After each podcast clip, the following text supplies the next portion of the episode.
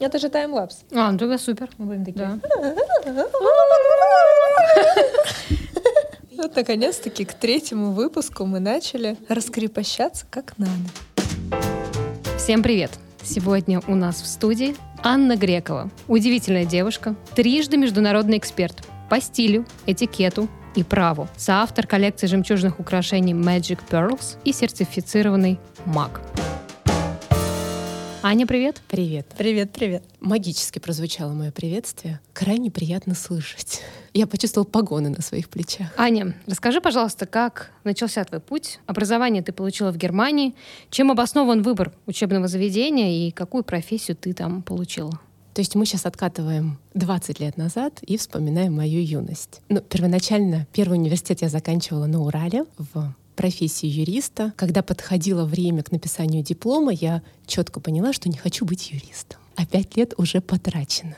И вы не поверите, антилогичное решение продолжать образование юриста. Таким образом, я оказалась в Германии. Это был не мой выбор. Я очень хотела в Италию. Говорила об этом папе. У него было опасение, что в Италии я выйду замуж и не буду заниматься собственным образованием. Германия более структурированная страна. Немцы менее привлекательные мужчины, чем итальянцы. Таким образом, меня отправили в Германию. Я заканчивала университет Гёте. У меня научная степень. Кстати, в отличие от Гёте, я закончила юридический факультет. Он провалился. Но это не повлияло на его шедевральные произведения. И таким образом в 2007 году я вернулась в Россию, будучи магистром европейского права и с билетом к написанию докторской работы. И никому не нужна оказалась. Это было мое первое разочарование. Тем не менее, ты работала как юрист? Да, конечно, я работала как юрист, просто я приехала такая воодушевленная, у меня столько знаний. Я готова была ими делиться и отдавать, но сколько бы у тебя не было мозгов в голове, если у тебя ноль практической работы, ты никому не нужен. Поэтому классически я начала с позиции младшего юриста и двигалась, двигалась, двигалась вперед.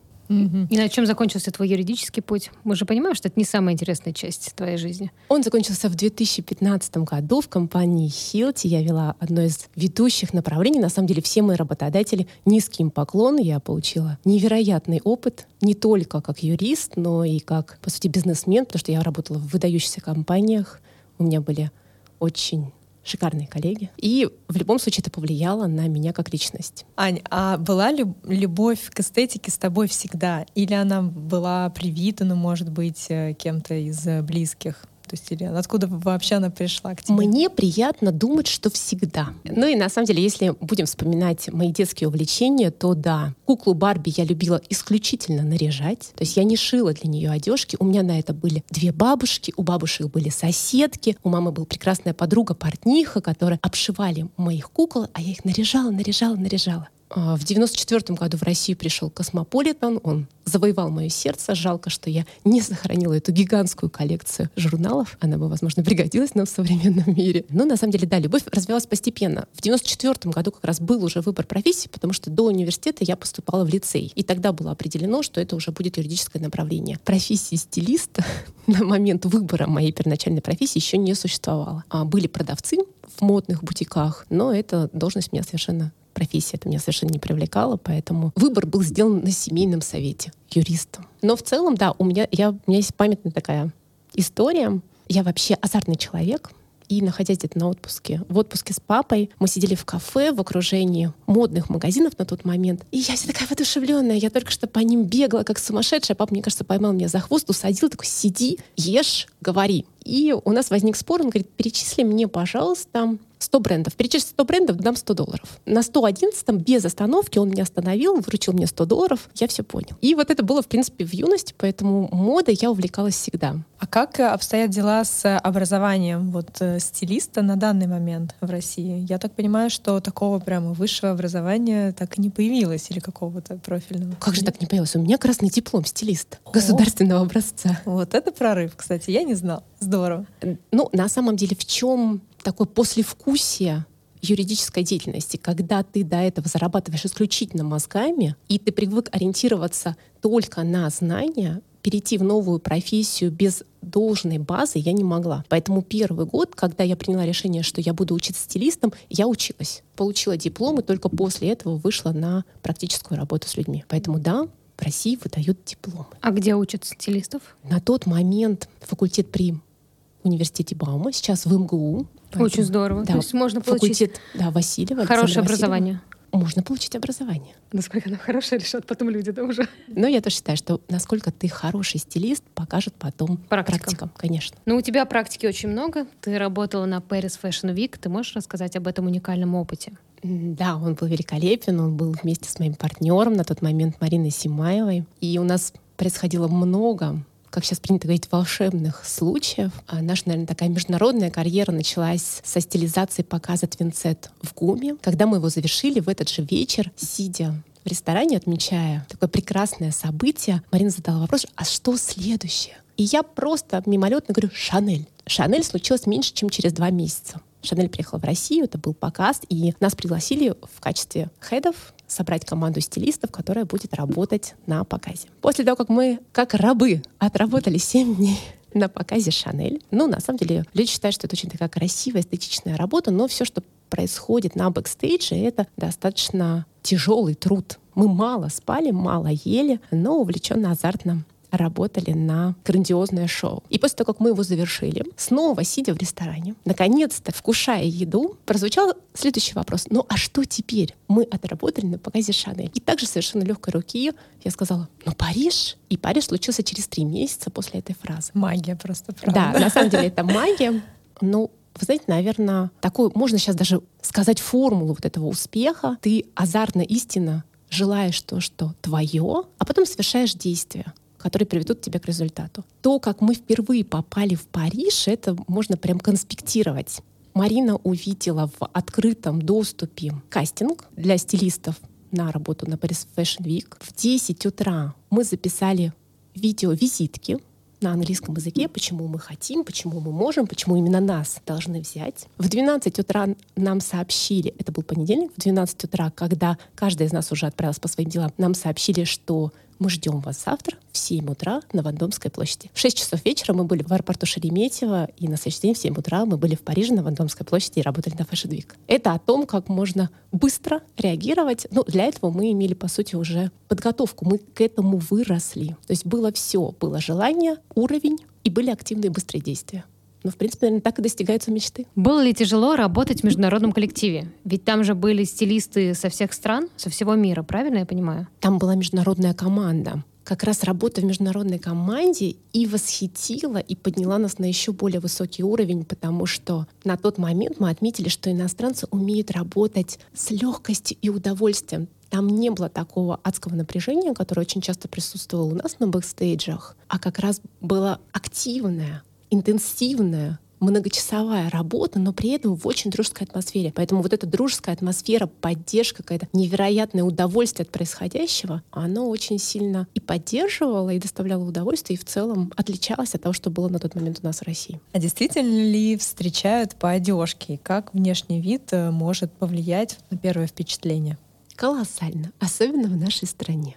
Смотрите, в первую очередь мы с вами визуалы мы весь мир воспринимаем зрительно. По сути, все картинки, которые мы видим, они первыми поступают в наш мозг, первыми дают нам информацию. Мы сейчас живем в клиповом времени на очень высоких скоростях. Если раньше рассуждая на тему первого впечатления, мы говорили, что у человека есть 7 секунд на его создание, то сейчас сократилось до 2-4 секунд. И что мы успеваем с вами рассказать о себе за 2-4 секунды? Ну, ровным счетом ничего. Максимум улыбнуться и продемонстрировать собственный внешний вид. По сути, нас считывают, особенно впервые, по нашему внешнему виду. Это первое впечатление, это то, что остается с человеком навсегда. И то, насколько вы соответствуете в вашем облике, вашему внутреннему состоянию, целям, задачам, профессии, статусу, так это и будет воспринято окружающими вас людьми. То есть стиль все-таки это важная составляющая в жизни человека. И мужчины, и женщины. Внешний образ. Мы же сейчас говорим о внешнем образе. Но согласитесь, что опрятный, ухоженный человек, мы сейчас с вами даже не говорим о стоимости его вещей, это всегда более благоприятное впечатление, чем если вы видите неряшливо одетого, грязного, неопрятного человека. Ну, то есть на элементарном уровне у нас симпатия или антипатия. А как бы ты сказала, можно ли быть стильным, но при этом не модным? Конечно. У нас сейчас очень большой тренд на винтаж. Хотя опять-таки винтаж становится модным, и если ты сейчас эффектно собрал образ и смиксовал его из винтажных и актуальных вещей, то ты снова модный в тренде, но так было не всегда. Вот мне кажется, если мы возьмем с вами каких-то известных персон, ну, Рената Литвинова, сложно сказать, что она всегда одета по моде. Но у нее есть собственный стиль, и мы его очень узнаем. А если тогда перефразировать вопрос, можно ли быть трендовым, но при этом абсолютно не стильным? Конечно. Ну, то есть если просто безвкусно собраны вещи на человеке. Они не подобраны ему ни по фасону, ни по цвету, ни по модели, ни по росту. Плохо сидят. Все закрыли, перечеркнули. Сколько бы они ни стоили, впечатление у нас будет однозначное. Сейчас очень распространено такое понятие, как ДНК стиля. И очень многие, опять-таки, стилисты и вообще, в принципе, да, люди, которые вот работают в индустрии, в маркетинге, там, вот, пиаре, они именно этот термин очень активно используют. Можешь немного рассказать, вот что такое ДНК, как его найти, что-то в этом сложно или нужно просто экспериментировать, к примеру? Очень часто используется этот термин в отношении модного дома, да, что ДНК модного дома. Сейчас вопрос прозвучал как персонального стиля, да, ДНК персонального да, стиля. Да, именно каждого человека. Как мы минуты там ранее говорили про Ренату Литвинову, про ее узнаваемый образ. Вот что такое ДНК именно э, человека, есть ли оно?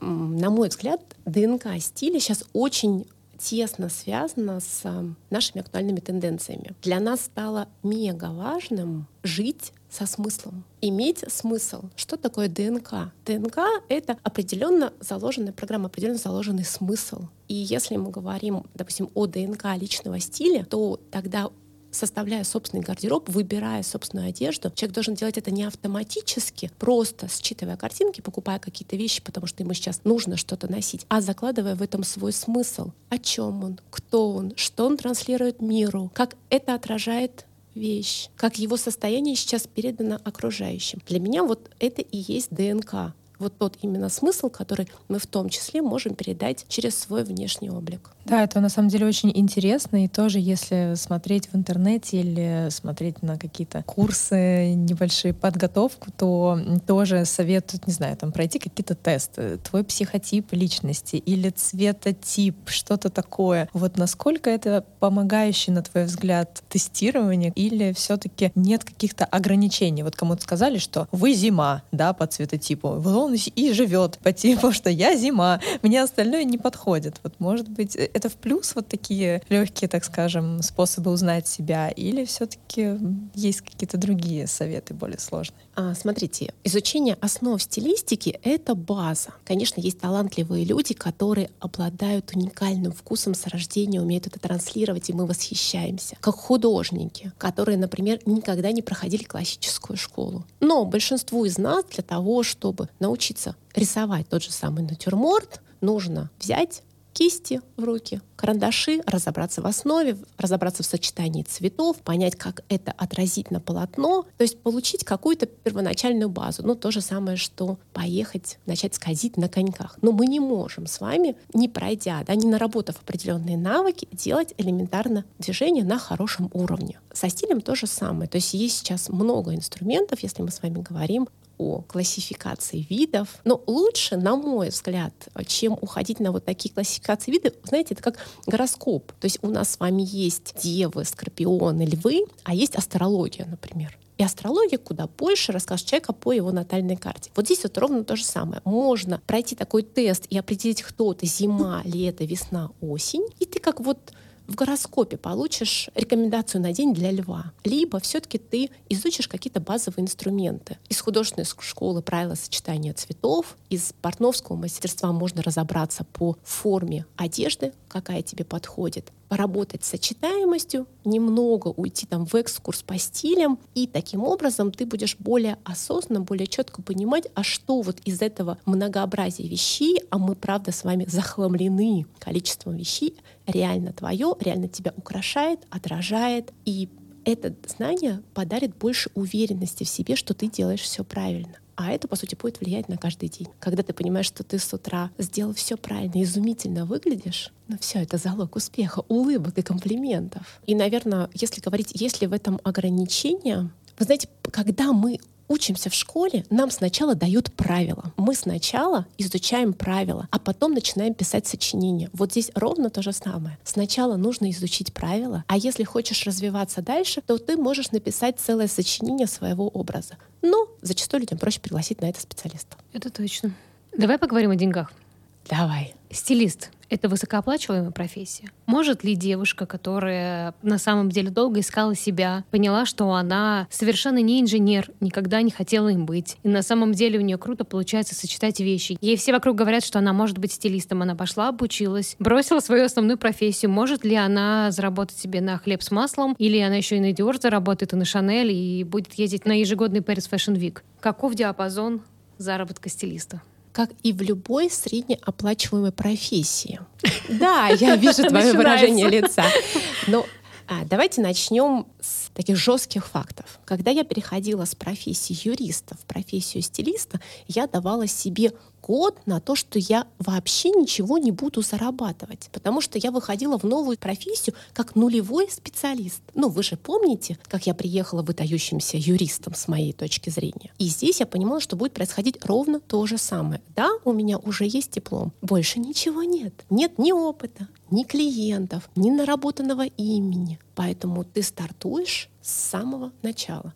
А любой специалист в любой отрасли, если он новичок, ему предстоит путь, в том числе и финансового роста. Поэтому здесь грамотно и безопасно будет при переходе с одной профессии в другую делать себе финансовую подушку, такую, которая позволит тебе как раз это время без спиногрызства, как сказать, без спина. Грызство. А, грыз... Ладно, Без угрызения совести. Без угрызения совести прожить этот период и на самом деле вдохнуть время, энергию в новую профессию. Ну и дальше, как в профессиях услуг в нашей стране, я не могу сказать, что все плачевно, но за товар люди платят более активно и больше денег, чем за услуги. А это профессия услуга. И давайте честно, вообще не первой, не десятой необходимости в целом сознании людей. Поэтому сказать, что добро пожаловать в этой профессии вас ждут миллиарды, ну нет, это будет заблуждение. В этой профессии, конечно, есть звезды, которых хорошие, классные гонорары, которые сотрудничают с домами мод, но их не так много. А на чем зарабатывает стилист? Большая часть денег на персональных клиентов. Потому что работа как раз в fashion-индустрии, работа с глянцем, работа на показах — это имиджевая история, это классная проработка навыков. Основные деньги приводят частные клиенты. А как вот проходит подготовка к персональному разбору? То есть ведь каждый же индивидуален, у каждого свой запрос. Вот э, какие шаги вот первые ты делаешь, когда к тебе приходит клиент с каким-то запросом? Сажусь напротив, наливаю чашечку кофе и разговариваю. То есть сначала надо понять человека понять, а в чем его настоящий запрос, потому что вещи — это второстепенно.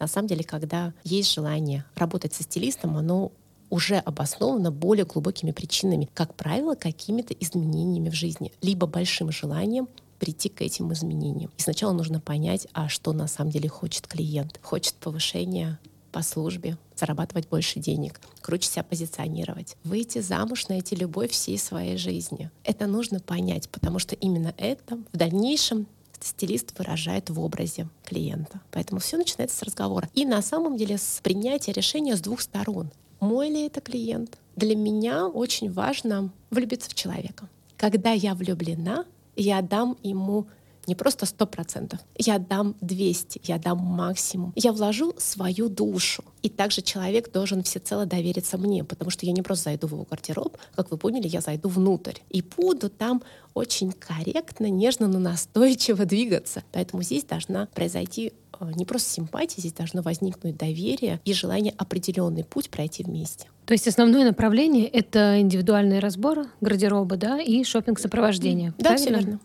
А есть какие-то корпоративные клиенты?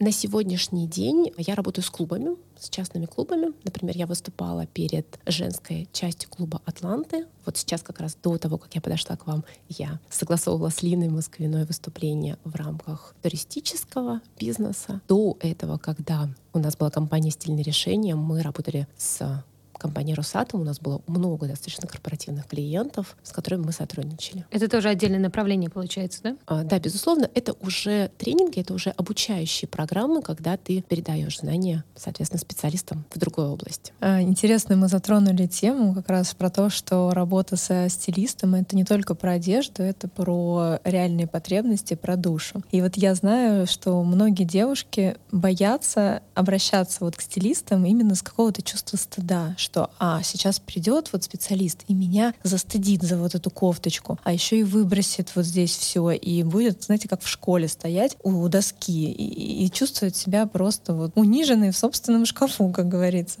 Вот что бы вы могли сказать таким девушкам, которые сомневаются, боятся? Первое, услышав слово «страх», у меня возникло желание сказать, что страх преодолевается только действием и получением нового опыта. И здесь, знаете, как стыдиться прийти на маникюр с необработанными ноготочками, но мы для этого и приходим к специалисту. И ровно то же самое стыдиться прийти к стилисту с неподготовленным, непроработанным гардеробом. Но, безусловно, это чувство присутствует, оно присутствует на самом деле у многих. Это тоже, мне кажется, особенность нашего менталитета, чувство вины, недооцененность, низкая самооценка. Это сказывается, и здесь, по сути, взрослый выбор. Мы же говорим э, сейчас не о детях и не о подростках, а о женщинах, которые в состоянии в том числе оплатить услуги стилиста, это твой взрослый выбор. Ты решаешь, что да, я этого достойна, я это делаю, и даже если мне сейчас неловко, я это прохожу и выхожу на новый уровень, либо ты остаешься в собственных чувствах, в собственном страхе, в собственных переживаниях, что а, специалист может тебя осудить, когда я работаю с клиентами, и я хочу, чтобы после взаимодействия со мной они улыбались, они чувствовали себя шикарными, чтобы их самооценка росла, глаза светились, чтобы они как королевы шагали. Поэтому каждое слово, которое я произношу, мной выверено. И это из любви. Бывают, безусловно, случаи, когда специалист работает, и здесь не только стилист, мы можем с вами говорить об учителях и о докторах, по сути, о любой профессии, когда люди утверждаются за чей-то счет. Ну, значит, это такой человек, который так выражает себя профессии. И ну, здесь просто нужно выбирать своих специалистов. То есть, если девушка пригласила стилиста домой и услышала что-то, ну, так скажем, неподобающее на ее взгляд, конечно, это не проблема всех стилистов, скорее всего, просто не повезло с человеком. Поэтому стоит начинать просто с общения. Это вот тот момент, которым не стоит пренебрегать. Нужно поговорить с человеком, пообщаться онлайн, по телефону, встретиться, выпить чашечку кофе, понаблюдать какое-то время в социальных сетях, а как личность реагирует на те или иные ситуации, как она общается, взаимодействие откликается, подходит твой ли уровень. Если нет, если чувствуешь резкость, дискомфорт, не хочешь, чтобы так с тобой, но не надо заблуждаться, что как бы человек с вами будет общаться по-другому, в отличие от того, как он общается в принципе ежедневно. Здесь, мне кажется, должен быть просто осознанный выбор. Да, вот и не стоит звать абы кого сразу в шкаф. Однозначно. В спальню. Да, да. Девушки, подумайте, кого звать к себе в спальню. Сейчас сижу, слушаю и понимаю, что стилистика и работа со стилистом — это прям психоанализ. Конечно, да. Это на самом деле очень тонкое соприкосновение с человеком. И здесь, наверное, мой совет, если вы хотите приглашая стилиста вырасти, то пусть этот человек будет уже на том уровне, на который вы стремитесь по всем параметрам. Если ваша цель вырасти финансово, пусть он будет выше вас по финансовому уровню. Если вы хотите любви, счастливой семьи, пусть он этой семьей уже обладает, то есть пусть он уже будет на этом уровне. Тогда он вас сможет до него довести. Либо будет учиться вместе с вами, но за ваш счет. Классно. Аня, мы видели твою гардеробную.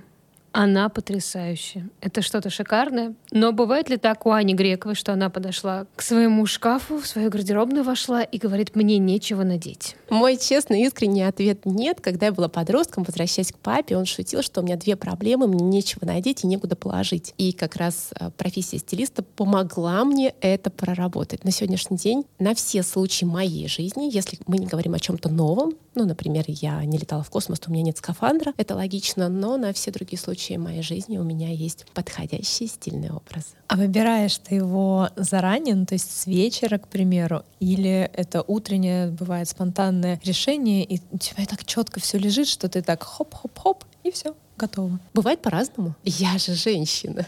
Я могу проснуться утром в прекрасном настроении, а могу встать с левой ноги, по дороге споткнуться и полчаса стоять перед собственным гардеробом и создавать некий образ, который я еще никогда не создавала, поменять 33 вещи, ну, естественно. То есть такое возможно, это абсолютно нормально. Так как у меня большое количество проработанных образов, то да, я правда могу одеться за считанные минуты. Но если я хочу создать что-то новое, скомбинировать вещи, которые я ранее не миксовала в собственном гардеробе, то да, это займет какое-то время, чтобы картинка сложилась. Ну, скорее всего, да, это зависит от времени, имеющегося свободного. Да, от наличия времени, от состояния, желаний, целей. Например, если мы говорим о съемках, то да, на съемке я заранее подбираю образы, и это может занять несколько часов. Они полностью подбираются, включая украшения. То же самое с гардеробом в путешествии. Я его составляю заранее, комбинирую все образы, и в чемодан попадает только то, что я буду носить. И на отдыхе я четко знаю, что будет на завтрак, обед и ужин. У тебя есть профессиональная деформация?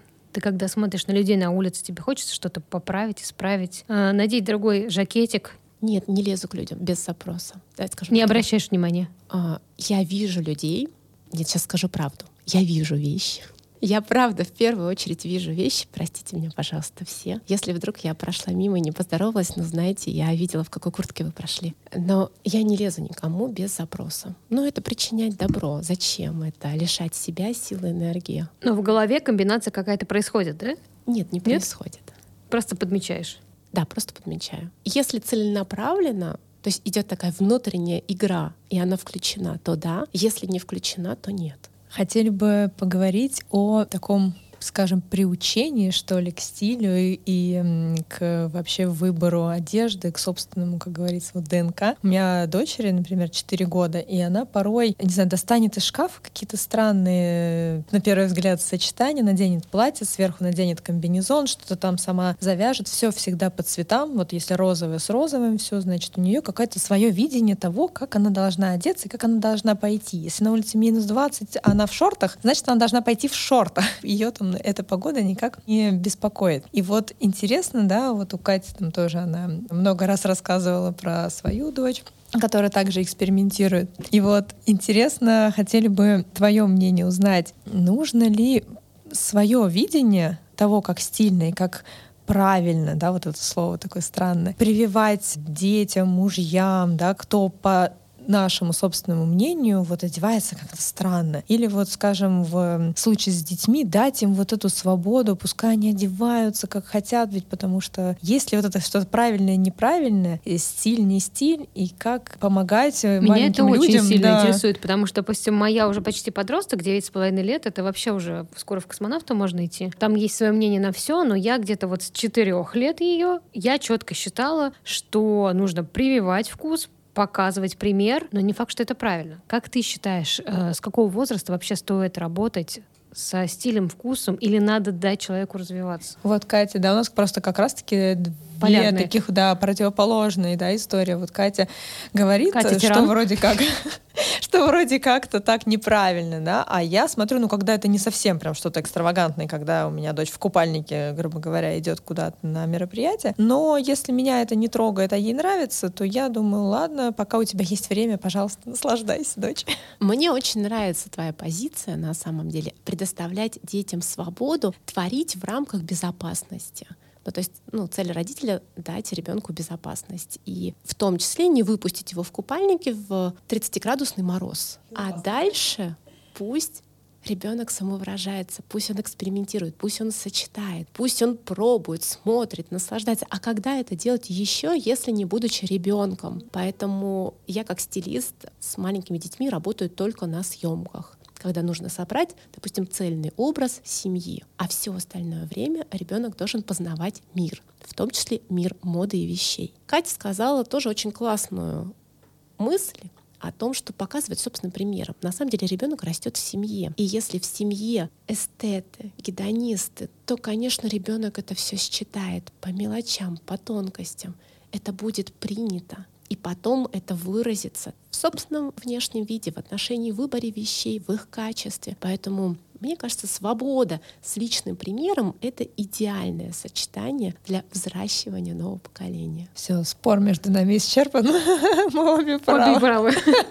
Нет, я на самом деле, если так между нами, я не про то, что тирания, я тоже разрешаю эти розовые волосы, драные джинсы. Я просто, когда зеленая с сербурмалином, я говорю, ну там же вот у тебя вот есть более подходящий вариантик. И она говорит, нет, ну иди. Но я всегда считаю, что можно что-нибудь. Я подкидываю журнальчики Dior, Вок подсовываю. Ну, Говорю, конечно, смотри, как конечно, хорошо, но как. таким образом, да, ты, по сути, Ну, типа, формируй насмотренность, что ли, расширяешь, что-то в этом расширяешь, роде. да, кругозор. Про детей немножко поговорили, а вот как быть с близкими людьми, то есть мужьями, мамами, сестрами, когда вот как-то искренне вроде хочется помочь, и ты вот, может быть, хотела бы, может, чтобы там твой муж одевался по-другому. Как, может быть, потихонечку намекнуть? Или не стоит тоже этого При этом делать? не обидеть. Да, вот как э, давать советы какие-то. Я вот из этого вопроса уже почувствовала, что с мужчинами что-то не так, да, с нами все прекрасно. Главное, что они всегда рады и всегда знают, что выглядят обалденно, неважно, что с ними происходит. Знаете, мне кажется, я сегодня вот в течение нашего разговора постоянно веду одну мысль, что мода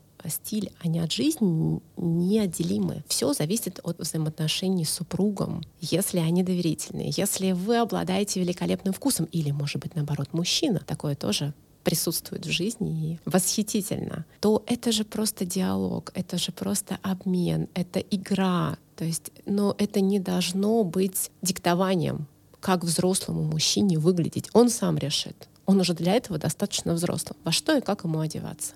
Поэтому здесь свобода, уважение, доверие, игра, игра в моду, например. Ну вот на таком уровне. Искусство, кинематограф, дизайн. Что из этого тебя вдохновляет? Может быть, в каком-то конкретном направлении ты подпитываешься, чаще об этом читаешь, смотришь, куда-то ходишь или все вместе? Что помогает стилисту? Все, что ты перечислила. А еще путешествия, искусство максимально в развернутом формате, история, личные истории, наблюдения, подмечание красоты в буднях, просто когда ты шагаешь по улице и видишь распустившиеся цветы. Абсолютно все работает на нашу насмотренность. И чем более интеллектуально развит человек, чем большим количеством сфер, включая искусство, он интересуется, тем более крутым специалистом в модной индустрии он будет. Это все взаимосвязано. Ну, согласитесь, да, как в любой профессии, да, чем более ты развит, тем круче ты специалист. Ровно то же самое. Разумное потребление или шопоголизм? Что выберешь ты? оба. Да.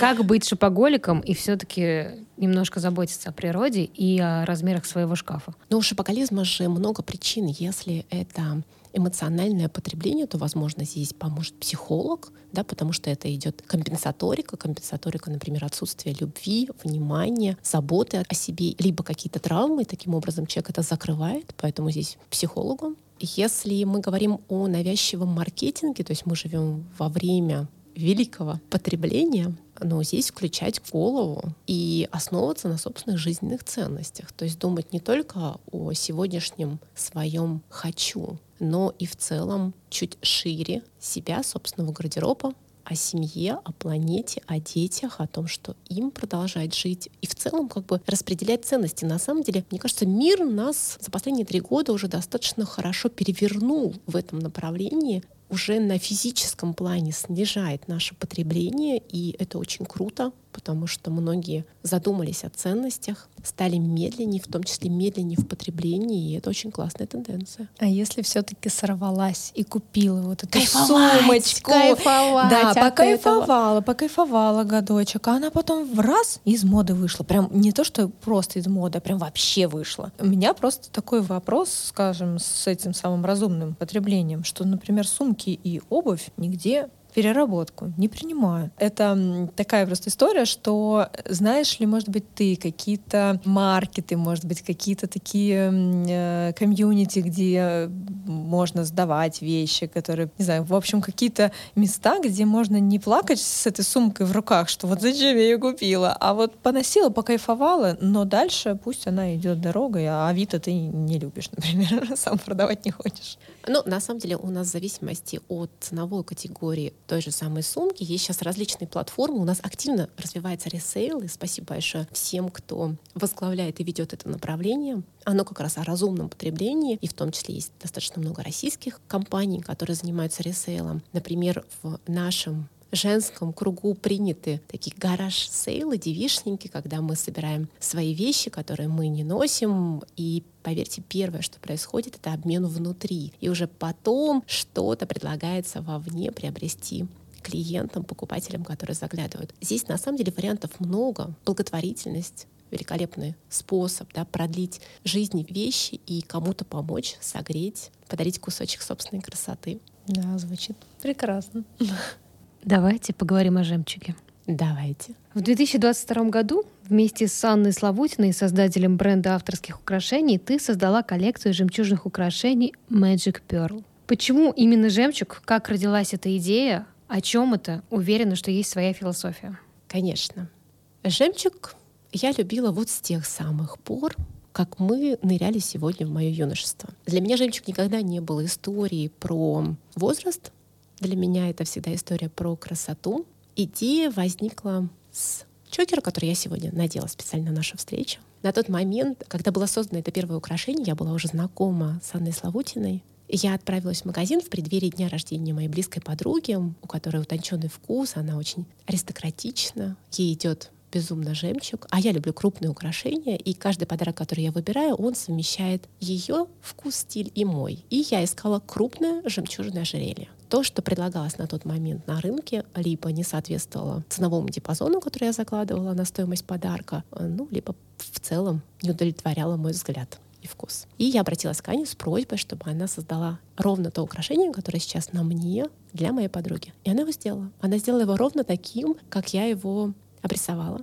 Без вот этого «я художник, я так вижу». И плюс за натуральные жемчужины по 11 миллиметров каждая предложила очень разумную цену. И у меня расширился мир. А что, так можно? И, по сути, это украшение послужило основой зарождения идеи создать вместе коллекцию украшений из жемчуга. Жемчуг вечен, он прекрасен. И опять-таки, возвращаясь к миру, к тем тенденциям, в которых мы сейчас живем, и к разумному потреблению, все-таки украшения из э, драгоценных камней, они передаются по наследству. Они не живут один день, в них есть история, в них есть энергия, в них есть красота. И это как раз о том, что таким образом мы сохраняем, украшаем, разумно передаем это дальше вкладывая в это смыслы. Аня, эксперт по этикету. Что это? Кто твои клиенты? Есть ли в современном обществе проблемы с этикетом? И насколько это отражается на деятельности человека? Этикет был присовокуплен к стилистике в свое время. Зародился он в Париже у нас две родины этикета — Франция и Англия. Этикет немножко отличается, но Париж при этом родоначальник светского столового этикета. И в свое время, будучи на девишнике, в гостях у жены посла, которая невероятно красиво, эстетично украсила для нас стол, пригласила нас. Мы вели светскую беседу, она является специалистом по этикету, у нее написана книга, она подписана, хранится в моей библиотеке. Я вспомнила сейчас вопрос, который был ей задан если ты хочешь встать во время ужина, то есть как это сделать корректно, элегантно, прерывая ужин, она вскинула бровь и просто ответила «никак». Это недопустимо. И я поняла, что я много что не знаю об этикете. И на самом деле этикет сопровождает нашу жизнь. Это правило социального поведения. И чем лучше мы владеем этим инструментом, тем более мы гармоничны, приятны и заботливы для людей, которые нас окружают. Потому что для меня этикет — это забота. Забота о комфорте, и состояние человека, который находится рядом со мной, для того, чтобы выражать себя, но при этом не нарушать его границы, не ставить его в неловкое положение. И также корректно в случае, если нарушаются мои границы, сказать простите, но эту тему мы с вами не обсуждаем, например. Поэтому это был такой очень красивый заход в этикет. И дальше жизнь, когда ты начинаешь изучать какую-то информацию, она подбрасывает тебе кейс, запросы, поступил запрос. Это как раз была компания «Росатом» на проведение тренинга, связанное с а, международным этикетом, и здесь уже был получены более глубокие знания для того, чтобы соответствовать этому высокому запросу. И в дальнейшем была разработана программа. Поэтому вот так просто в процессе жизни стало больше знаний по этикету. А были какие-то частные клиенты? Это внедряется все во взаимодействие с клиентом. Есть мероприятия, на которых эта тема классно раскрывается. Когда мы общаемся, мы не можем с вами исключить этикет. Даже сегодня здесь правила этикета у нас присутствуют. Если мы с вами даже их не проговариваем, не озвучиваем, мы им следуем. И опять-таки, возвращаясь к нашему влиянию друг на друга, мы это считываем, мы этому обучаемся, мы таким образом влияем друг на друга. Поэтому этикет влияет постоянно. Самый популярный вопрос от наших подписчиков, когда они узнали, что будет записываться этот эфир. Кто такой сертифицированный маг? И связано ли это как-то со стеклянными шарами, с мантией и черной магией? Почему-то всех интересует именно черная магия. И магический шар. И магический шар, да. Это большинство вопросов. Это прям сейчас серьезно. Так вот теперь я знаю, что больше всего интересует людей из моей личной жизни. У меня есть стеклянный шар. Да. Теперь знаю. Еще у меня есть маятник, который дает ответы на прямые вопросы.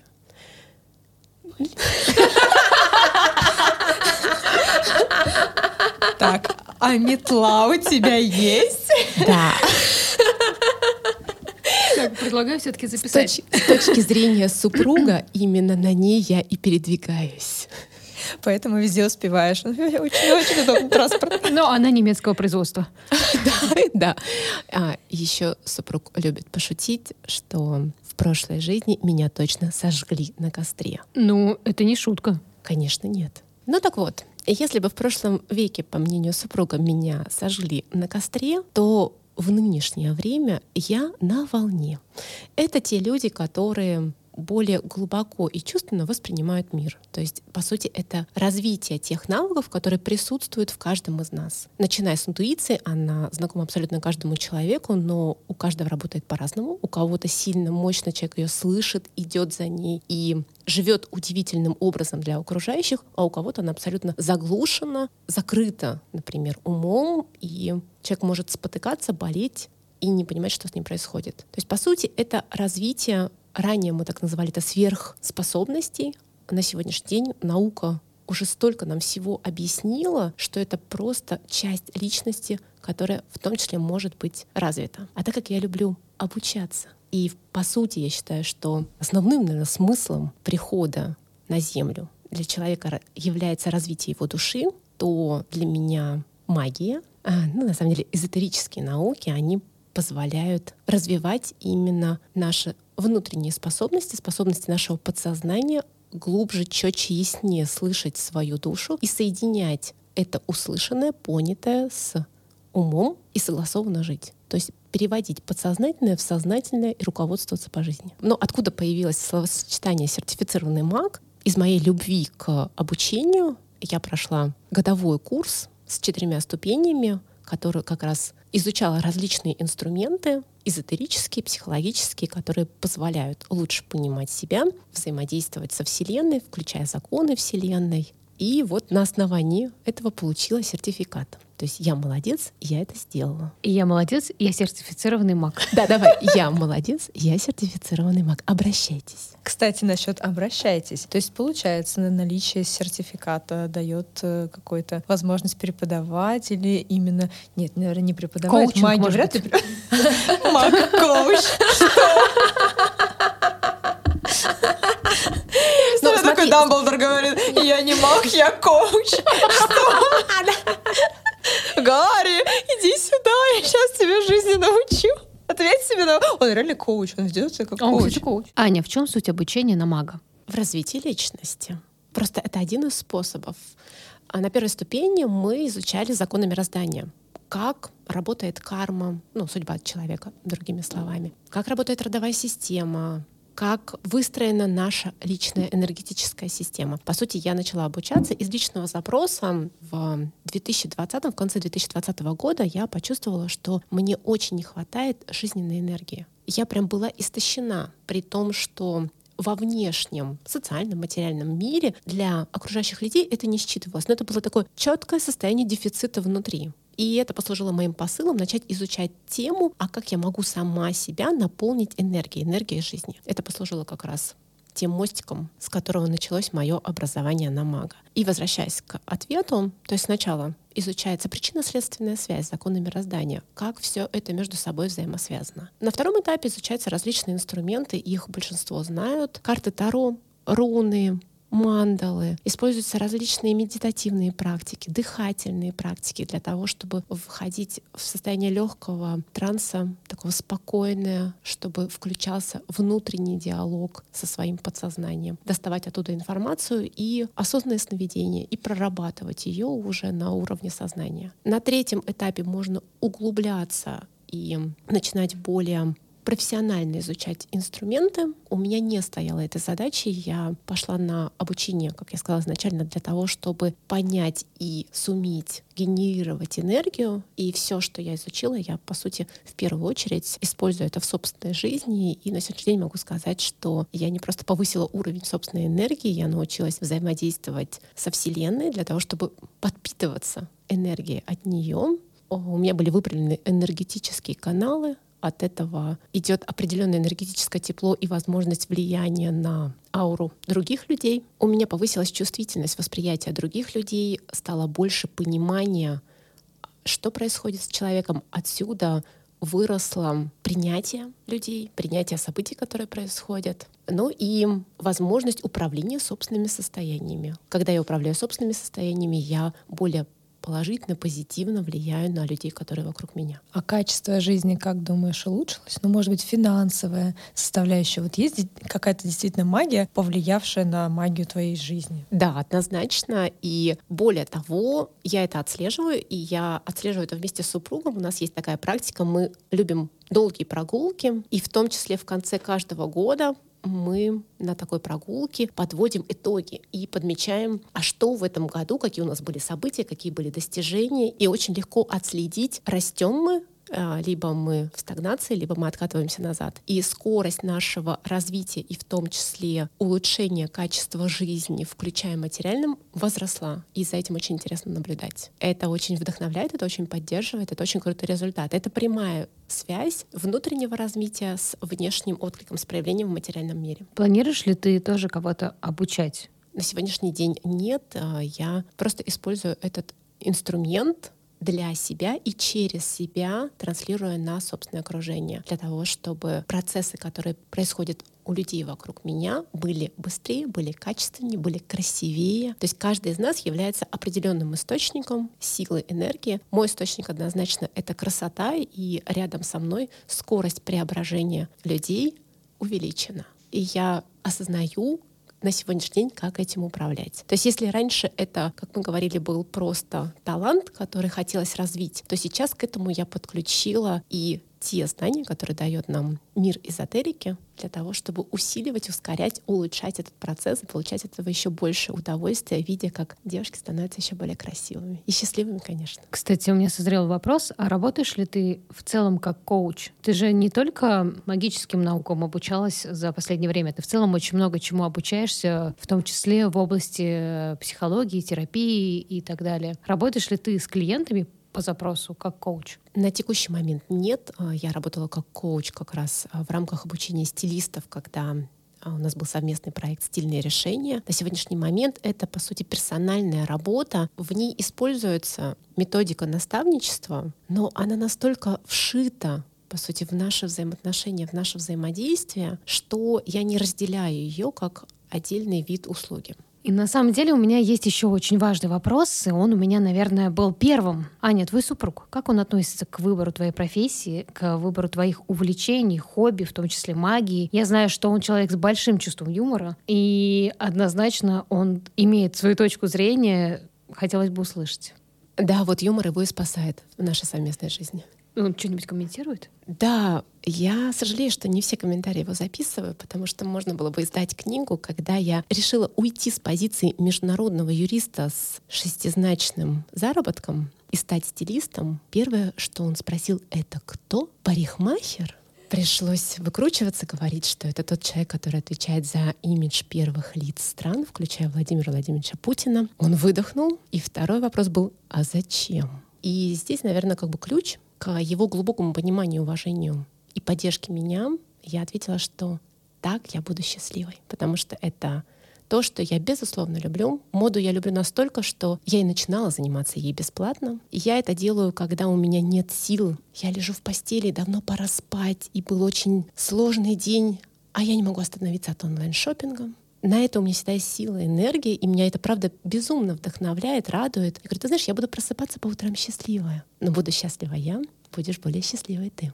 И он поддержал. И правило «счастливая женщина делает счастливого и наполненного и сильного мужчину» у нас работает в семье на все 200%. Здесь нет заблуждений, здесь нет манипуляций, здесь есть четкое и ясное понимание, как мужчина и женщина между собой взаимодействуют. И это большая, на самом деле, мне благодарность ему за его мудрость. Мне кажется, не все мужчины обладают такой мудростью, такой ясностью и последовательностью. То есть он не только это понимает, но мы и полностью это транслируем в наших действиях. Сейчас мы услышали формулу счастья от Анны Грековой. Девочки, берем, пользуемся. Счастливая женщина, счастливые все вокруг. Конечно, однозначно. Аня, я правильно тебя услышала, что ты смогла решиться поменять э, шестизначную зарплату на абсолютную неизвестность, уйти в никуда — как отнесся к этому супруг? Как решался финансовый вопрос? И как сейчас с заработком обстоят дела? Шикарный вопрос. Очень про реальность, про наш материальный мир, от которого не стоит отрываться. Первый год моего перехода, после того, как э, супруг принял этот факт, мы продумали как раз финансовую подушку, и был разработан стратегический план, в том числе материальный, как я буду переходить из одной профессии в другую. И здесь очень важно, на самом деле, если девушки решают делать шаг самостоятельно, то вся ответственность и, наверное, вся финансовая тяжесть ложится на их плечи. У меня есть поддержка супруга. Мне было это делать легче и проще, и я это прекрасно понимаю и осознаю. И дальше начался постепенный рост, по сути, постепенный финансовый рост. И что для меня стало разительным, это то качество, тот легкий процесс, с которым я стала зарабатывать деньги. Будучи юристом, я была как мужчина. Ну, то есть все понятно в юридических процессах, все понятно в рабочем дне. С 8 до 5 у меня был рабочий график. Периодически он перетекал в более длительное рабочее время. И здесь, по сути, достаточно такая проработанная схема. Сколько ты работаешь, сколько ты получаешь денег, сколько ты вкладываешь в это время, энергию, и как ты себя в итоге чувствуешь. У меня начало портиться здоровье, на самом деле. У меня появились головные боли,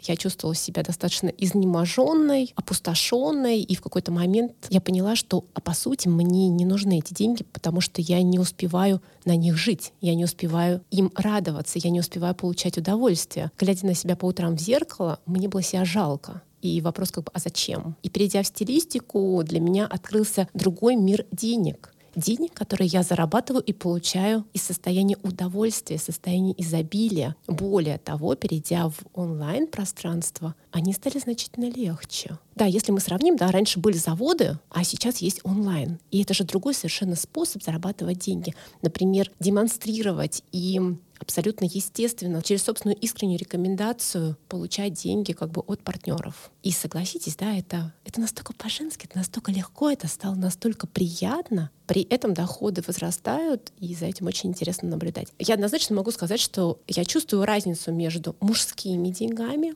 в профессии и женскими деньгами. И ключевое здесь для меня является то, что вот эти женские легкие деньги, они зарабатываются через состояние удовольствия. Женщина предназначена делать то, что она любит. Когда женщина кайфует, это легко, это очень естественно. И на это откликается мир, на это абсолютно нативно откликаются люди, и это возвращается в виде доходов, в виде денег, материальных благ. И вот этот вот круговорот, его круче можно запустить, развить, и при этом сохраняя и развивая себя продолжая себя наполнять. Поэтому для меня это очевидная разница между моей первой профессией, то, как я себя реализовывала и как я зарабатывала деньги, и между моими текущими реализациями, потому что на сегодняшний день, по сути, я себя реализую в ряде проектов, и то, как ко мне приходят деньги. Сейчас я могу сказать, что однозначно это легко и в удовольствие. Интересно, да, сейчас особенно, мне кажется, в настоящее время, вот как получать эти легкие деньги при помощи женской энергии, да, и обличать их в такую женскую легкую форму, и при этом оставаться в рамках уголовного законодательства. Потому что сейчас, опять-таки, да, есть вот эта тематика, которая очень, так скажем, стискивает вот эту нашу женскую энергию. Когда можно было легко в онлайне получать эти деньги, сейчас есть вот этот вот небольшой момент, да, чтобы тоже просто слушатели не поняли нас, например, неправильно, да, что в онлайне сейчас легко зарабатывать деньги деньги. Подождите, а никто не исключал закон помним, да, что я юрист по первому образованию, поэтому, соответственно, если мы продаем коллекцию, это происходит оплаты, да, они проводятся через кассу. Если это онлайн-услуги, то я оформлена как самозанятая на текущий момент. После того, как мы завершили совместный проект, у нас было общество с ограниченной ответственностью, у нас сейчас достаточно много правовых форм, позволяющих нам быть в рамках закона. То есть давайте не будем впадать в заблуждение. Легкость это не означает беззаконие. Легкость это не означает ты сидишь на попе ровно и ничего не делаешь. Легкость означает то состояние, с которым ты прикладываешь собственное внимание, профессионализм, усилия, действия для достижения результата. Здесь просто отсутствует тяжесть. Вот у нас две чаши весов, здесь легкость, здесь тяжесть. Тяжесть, с которой я до этого зарабатывала деньги, сменилась на легкость. А формула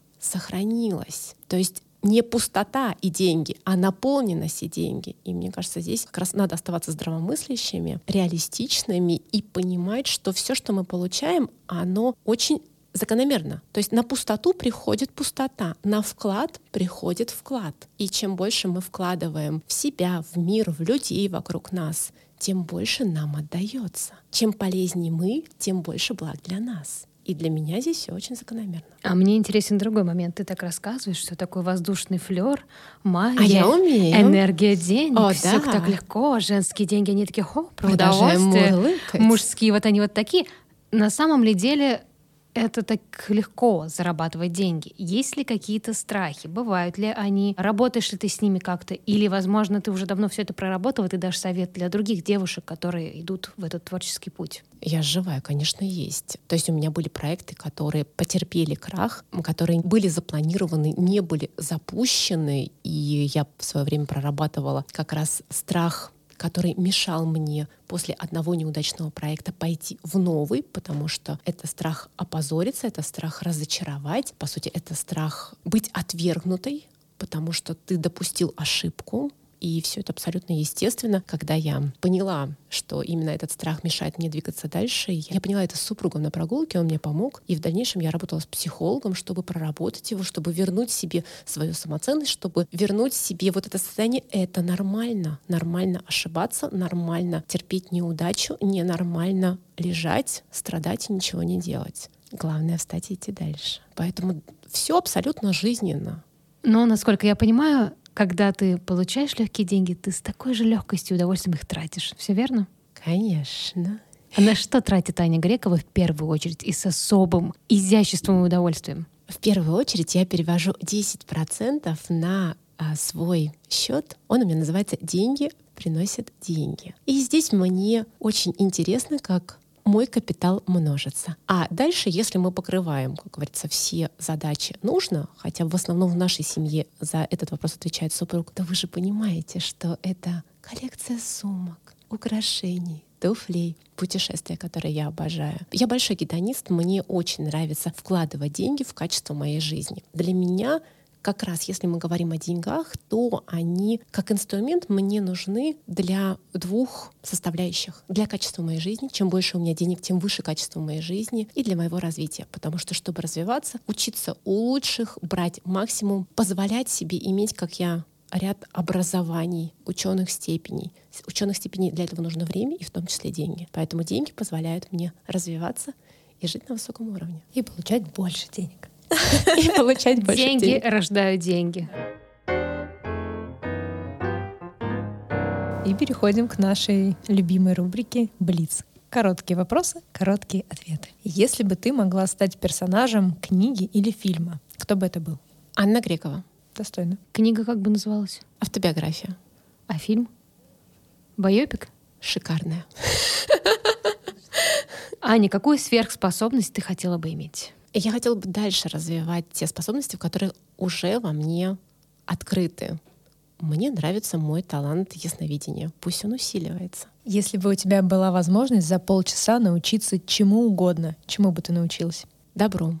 Но такому безусловному добру, когда ты из наполненности, из щедрости, из понимания, из любви отдаешь больше добра в мир. И сейчас это не про утопию, не про альтруизм. Нет, это как бы про искреннее желание. Я счастливый человек, меня окружают очень добрые люди. Я учусь у них быть такой же доброй сердцем И да, я бы хотела обучиться большему добру. Аня, давай расскажем нашим слушателям, как попасть к тебе на магический разбор гардероба. Куда написать, куда позвонить? Со мной можно быть в запрещенной социальной сети Ан.Грекова. Можно быть на моем канале в Телеграм «Формула стиля». Можно всегда написать мне по WhatsApp я думаю, что мы легко оставим мой контактный номер телефона. Я открыта. Не нужно делать звонок. Лучше сначала написать, представиться, рассказать, какой запрос, и я с большим удовольствием отвечу. Аня, спасибо тебе большое за этот выпуск. Это было потрясающе. Аня, очень весело, очень информативно. Надеюсь, нашим слушателям захочется еще больше узнать о профессии стилист, эксперт по этикету и о коллекции украшений Magic Pearls.